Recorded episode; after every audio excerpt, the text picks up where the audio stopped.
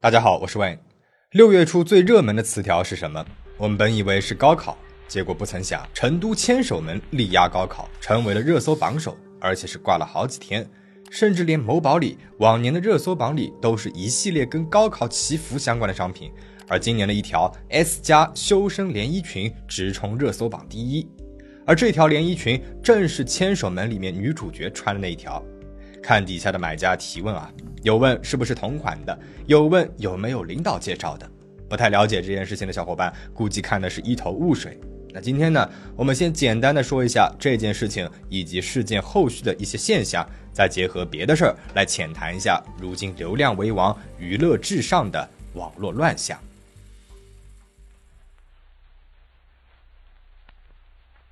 六月七号，拥有十九万粉丝的街拍师小米上传了一条街拍视频。视频的内容是一个穿着 polo 衫的中年男子和一个穿着吊带裙、身材姣好的年轻女子牵手在逛街。这对于常年蹲守街拍圣地成都太古里，见过各种奇装异服、各类奇怪 pose 的小米来说，其实算是一条比较平常的视频了。但是却没有想到，这一传竟然迎来了自己职业生涯的高光时刻。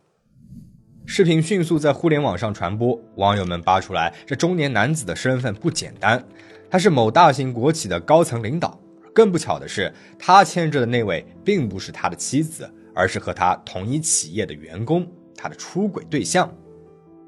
紧接着，这位女子又被扒出来，生活极度奢靡，光是在北京的 SKP 就有两百四十万积分，相当于实际消费了两百四十万。这位女子二零二一年毕业。毕业马上进入了国企，原生家庭并不富裕的他，马上就能过上这种奢靡的生活。毕业两年就在国企这种大单位获评公司先进，还能够跟着大领导去出差，这背后不得不让人隐隐的打出了一个是否存在权色交易的问号。很快，官方通报在事发第二天下午就来了，中年男子已经被革职接受核查，女子也已经被停职调查。本以为事件可以告一段落了。却没有想到，舆论又在奇怪的地方爆发了。视频里年轻女子穿的那条花裙子突然在淘宝上爆火，两年前无人问津的款式，在事件爆出之后，订单量却猛增，直至今日月销量已经突破了三千件。一夜间，仿制这个款式的店铺也纷纷上架商品，想要赶一波热度，趁机捞一把。有些店铺甚至直接用事件女主董某的名字来给裙子命名，也有店铺叫她“小三裙”。营销号们呢也纷纷出动，又是用虚假图文制造其他的国企老板也被街拍抓奸的新闻，又是用 AI 制图造谣太古里上演了模仿秀。本应该遭人批判的不良风气，却在人们蜂拥而至的关注下被玩成了梗，成为了吃瓜群众和商家都喜闻乐见的舆论盛宴。这让我想起了几年前一场同样轰轰烈烈的网络捉奸事件。二零一八年五月，微博上一个叫邹云的美眉和 Uko 的账号发表了一篇贴文，表示和自己在一起十六年的丈夫出轨了。随后，她的丈夫黄家伟在微博上承认自己出轨，表示对不起妻子，并让围观的人们不用多管闲事。可能很多观众都没有听说过这两个人啊，但是喜欢玩手游的朋友们应该听说过，在网易旗下有一个手游叫做《阴阳师》，里面每一个角色都有几套皮肤。黄家伟就是为角色提供皮肤原画的画师，除了给游戏提供原画，他还创作了很多插画和连载漫画。据说邹云原来也是网易的员工，因为黄家伟有一些色弱，他就代工帮他的作品上色。后来黄家伟和网易闹翻了之后，邹云呢也离职了，离开了网易。根据黄家伟的说法。邹云辞职之后，他一个人赚钱养家很累很烦，所以经常去酒吧。而在酒吧里，他遇到了很能理解他的女孩，便瞒着邹云和那个女孩在一起了。邹云和黄家伟的微博发出之后，网友们开始纷纷猜测第三者的身份。而就在这个时候，一个叫电系咖喱的账号发文暗示自己就是那个第三者。随后，他和黄家伟在微博上的互动也被扒了出来。很快，他的真实身份呢也曝光了。正是这个身份，将整起事件推上了又一个高峰。这个女孩叫杜雨薇，是偶像团体 GNZ 四十八的成员。如果你没有听说过这个团体的话，你可能听说过他的姊妹团体 SNH 四十八。那古偶常客新晋小花鞠婧祎就曾经是 SNH 四十八的一员。阴阳师知名画手出轨女团成员，这段私人纠葛就顶着这样的标题冲上了热搜，围观的网友们一拥而上，骂的骂，造谣的造谣。随后，人们的话头的风向开始陡然转变，从义正言辞的打小三变成了单纯的人身攻击。最匪夷所思的是，不知道是从谁开始的，微博上自发的举办了一场杜宇威 P 图大赛。网友们一边恶毒的攻击他的长相，一边将他 P 成了他们认为的能够做别人小三的样子，就好像插足他人婚姻的过错不再是违背道德伦理，而是不够漂亮，不配做这个第三者。在这些人当中，没人再关心当事人谁是谁非，连根本不认识他们三个人的网友路过了也要踩一脚凑凑热闹。黄家伟的出轨行为被人们暂时的忘却了，被追着骂了几天之后，他退网了一段时间，随后又和邹云复合。邹云呢也发了条微博，感谢网友们替他出气，表示家事毕竟是家事，希望大家不要再关注了。而另外一边被人辱骂、被人 P 图的杜宇威呢？却再也走不出这场噩梦了。多次在微博里面表达了想要轻生的想法。他的偶像梦从出轨事件被曝光开始就已经粉碎了，而随之而来的对他相貌的攻击，网友们踩在他尊严上的狂欢，更是否定了他生而为人的价值。二零一八年十月份，根据网友爆料，杜宇威亲手结束了自己的生命。一九九九年出生的杜宇威，自杀时只有十九岁。嗯。就是新年快乐，除夕快乐，然后守岁完了，希望大家明天能收到红包。闻讯赶来的网友终于是出了一口恶气，在这场戛然而止的闹剧最后，他们战胜他了，他死掉了。直至今天，微博上的一些超话里面还可以找到当年 P 图大赛的记录，就像彻夜狂欢之后留下的满地垃圾，没人认领，也没人顺手捡起。任由他们烂在海滩上，然后被下一波潮水冲刷掉，沉没在互联网的海洋之中。互联网垃圾越来越多，人们的底线也越来越低，什么样的事情都可以拿来玩梗，真正实现了万物皆可娱乐化。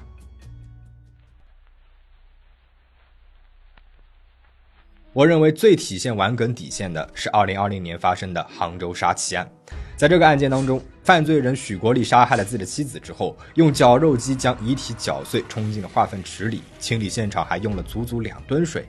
我们的频道详细的讲过这个案件，感兴趣的小伙伴可以去看一下。没有想到的是，一个极其恶性的刑事案件，居然能够被网友们玩成了梗。一夜之间，化粪池警告、绞肉机警告、两吨水警告，出现在了各种展现夫妻关系的视频里，意为如果不服从丈夫，小心他剁了你。甚至还有人在淘宝卖绞肉机的网店里提问：绞肉机是不是许国立同款？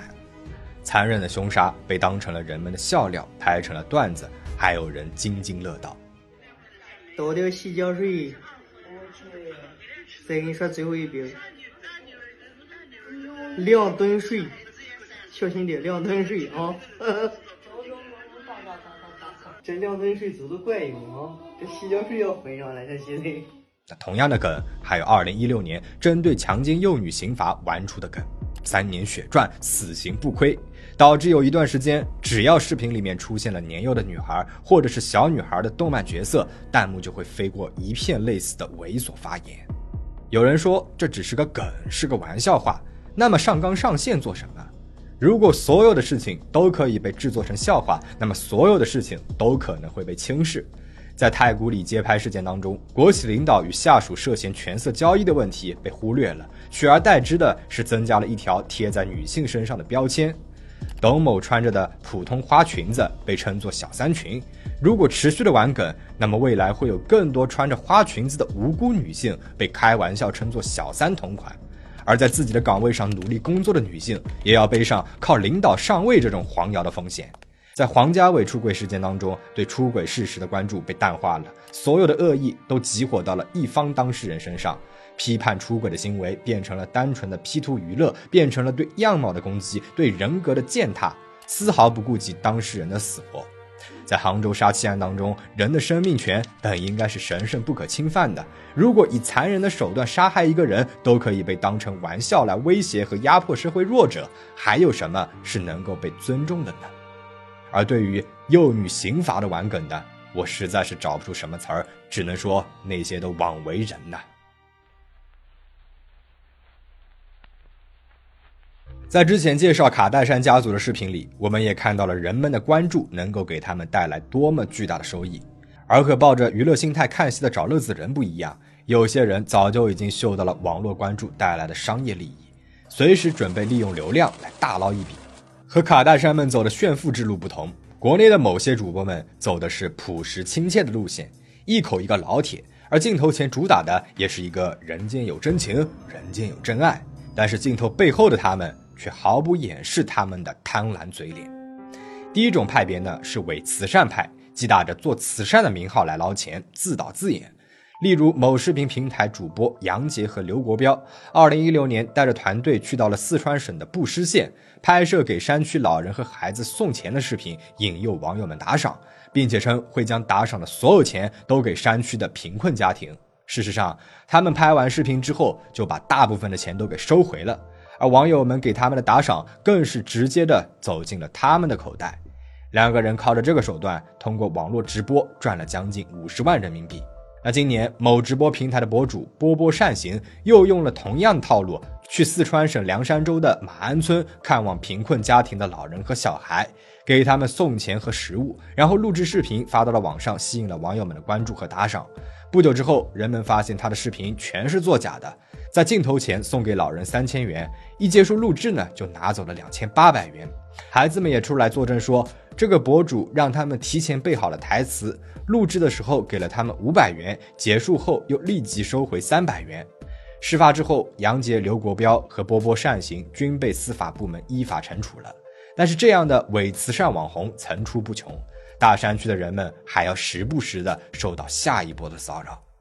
除了伪慈善派，还有帮假忙派。今年夏天的雨水很多，很多产粮地的小麦要趁着停雨的时候收割。这个时候，就有网红看准了时机，编造了田里水多，收割机进不来的谎言，扎堆到了麦田里直播。忙是一点都没有帮上，光顾着让直播间的观众们点赞了。一堆人挤在农田里，反而是耽误了农民们收割。同样的，二零二一年河南省中北部出现了大暴雨，造成部分地区严重水灾。有的网红蹭着这个社会热点，居然趴在水沟里，假装自己就是抗洪现场等待救援的人，或者是赶来救援的人。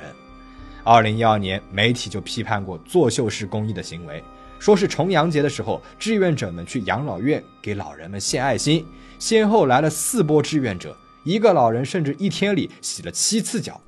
对比一下如今的新闻，我们的社会道德底线相比十年前好像还后退了。当年好歹洗的是真脚，而如今的网红们动动嘴就算是做公益了。伪慈善派和帮假王派好歹披了一张冠冕堂皇的人皮外衣，而最后一个打卡派却是连装也不装了。他们一窝蜂地拥到知名人士的家中，假意送祝福，实则是蹭热度，为自己的直播赚取流量。二零二一年八月，跳水奥运冠军全红婵的老家门口就聚集了一大堆直播的人。疫情正严重期间，他们宁愿冒雨也不想错过这一波热点，毫不在意给全红婵的家人们带来了什么样的困扰。另外一边，时隔十四年，终于找到了走失儿子的孙海洋，也不堪网红的骚扰。本来家人重逢是一件天大的喜事儿，却在主播们一句接一句“快关注一下我的账号”当中变了味儿。无论是利用别人的伤痛，还是别人的喜事儿。这些网红主播在无下限的吸引流量的同时，他们狼来了似的炒作，也让公众对慈善公益和社会的正面新闻失去了信任，真真假假掺杂在一起，难以分辨。就算是在网络上，人们也不希望自己的善意遭到了辜负、背叛。被骗的多了，我们就会逐渐的丧失对他人苦痛的敏感性，到时候就会怎么看都像是有心人为了引流编出来的。那现在自媒体上依然常有通过造谣欺骗来吸引流量的事例，也时常有新的烂梗出现。但是哪怕没有自媒体的拱火，在这个网络发达的时代，人们的关注也会自发的流向那些违背人伦常理的猎奇事件。越是在这样的洪流之中，我们越是要坚定自己的目光。人们的关注拥有无限的影响力，但是每个人的关注的范围是有限的。我们所注意到的地方会暴露在阳光之下。而我们所忽视的地方很有可能永远的停留在黑暗之中。因此对于应该关注的东西我们要小心理性的选择并且抱有最大的善意。好了保持警惕保持安全我们下期再见。